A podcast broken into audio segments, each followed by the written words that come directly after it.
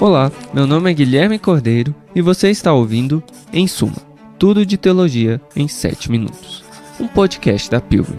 Nós vamos descobrir juntos algumas conexões improváveis em todas as áreas da teologia, buscando em toda a Bíblia e em toda a tradição cristã formas de abençoar a igreja toda. Tudo isso em apenas 7 minutos. A partir de agora. Episódio de hoje a Teologia Psicológica dos Bavings, Parte 1. Teologia e psicologia não se misturam. É isso que você veria uma versão mais jovem e um pouquinho arrogante de mim polemizando por aí. Lembro defender intensamente como a Bíblia era suficiente para tratar sofrimentos mentais. Até que um dia eu mesmo passei a padecer de ansiedade e depressão. Depois de uma longa jornada, grande demais para esse podcast de 7 minutos, pude ver que a psicologia clínica, baseada em evidências, podia fazer bem ao cristão, sim. E, para falar a verdade, pode fazer bem à teologia também. E um sobrenome que eu já admirava desde essa época, até no meu momento mais anti-psicologia, discordaria de uma separação rígida entre teologia e psicologia também. Aliás, esse sobrenome anda em alta nas pesquisas acadêmicas anglófonas nas últimas décadas. E o Brasil reformado tem importado isso também. Estou falando do arcipreste da teologia neocalvinista holandesa, Bavinck. Só que no episódio de hoje vamos falar de dois Bavinks. O Herman Bavinck, que você deve conhecer por sua volumosa dogmática reformada, e Johann Bavinck, seu sobrinho e um dos principais missiólogos reformados, que ficará com sua maior contribuição para a segunda parte do episódio. Hermann interagiu com os fundamentos da psicologia que já despontava no século XIX, como na vertente mais experimental de Wundt, segundo, Johann Hermann, aplicou esses insights para evangelizar o homem do século XX, até mesmo usando certos termos freudianos. Depois de Schleiermacher, a teologia em sua inteireza, tanto dentre os ortodoxos quanto dentre os modernos, é uma teologia da consciência, afirmou o grande dogmático Hermann Bavinck, que é tio do Johann Hermann, para deixar clara a relação entre os dois. Para ele, desde a guinada para o sujeito operada pela modernidade, não era possível repetir teses teológicas anteriores, baseadas ingenuamente na teoria aristotélica da psicologia das faculdades, sem levar em conta a psicologia da experiência religiosa. Mas, para entendermos como os cristãos deveriam interagir com a psicologia moderna, precisamos antes ver como Bavin cria que os cristãos deveriam interagir com a modernidade como um todo.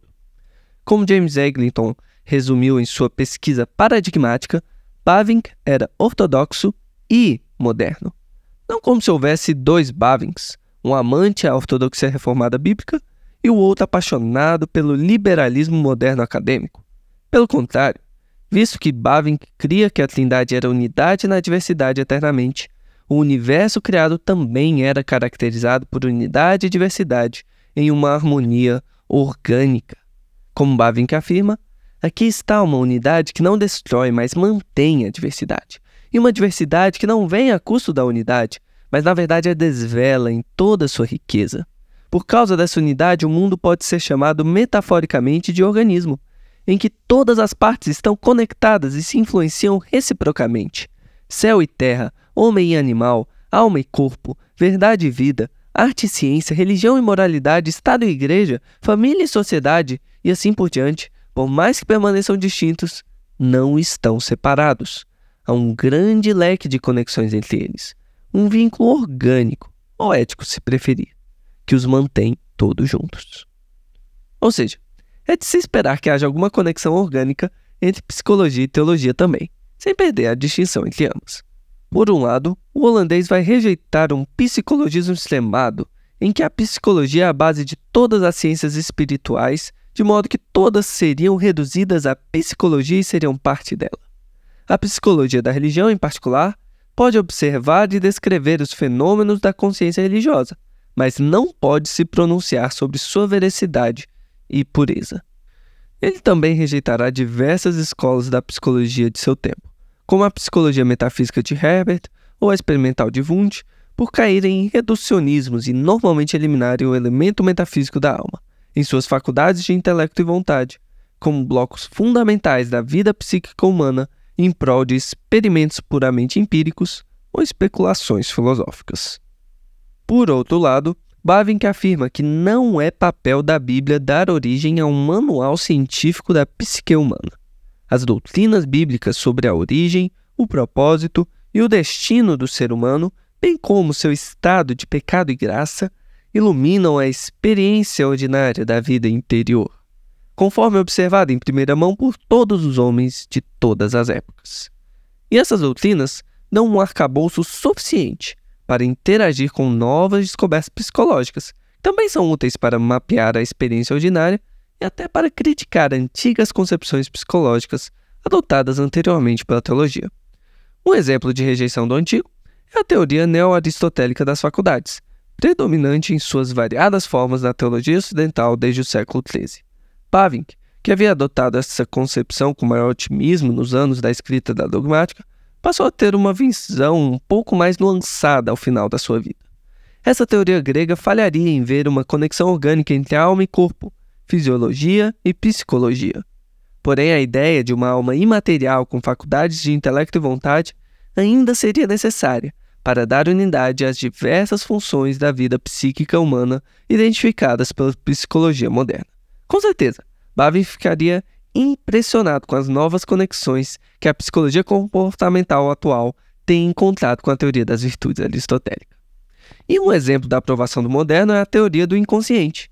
Bavinck pensa que esse conceito moderno é plenamente compatível com a antiga noção teológica de uma alma criada por Deus, cheia de dons, virtudes e vícios que excedem a vida consciente imediata do ser humano. Aliás, para ele, o fato de a regeneração da alma pelo Espírito preceder a fé consciente ativa é uma corroboração da ideia do inconsciente. Ele chega a reconhecer em 1915 a validade empírica da teoria do Freud sobre atos falhos. Eu sei, nem mesmo alguns psicólogos contemporâneos pensariam que Bavinck foi muito científico aqui. Mas o caminho não é concordar com conclusões específicas desse nosso amigo holandês, mas perceber que ele nos deu um arcabouço teológico, bem tradicional até sobre a alma, e que pode, na verdade deve, conviver organicamente com novas experimentações empíricas na psicologia moderna, para o bem tanto da teologia quanto da psicologia. E, na verdade, para o bem até mesmo do evangelismo e da apologética. Como o sobrinho do Bavinck, o missionário e missiólogo Johann Hermann Bavinck percebeu. Como Agostinho, o homem moderno estava certo em tentar conhecer Deus e a alma e nada mais. Porém, este insistia em procurar no lugar errado. E claro, você vai poder achar o lugar certo na parte 2 desse episódio, semana que vem.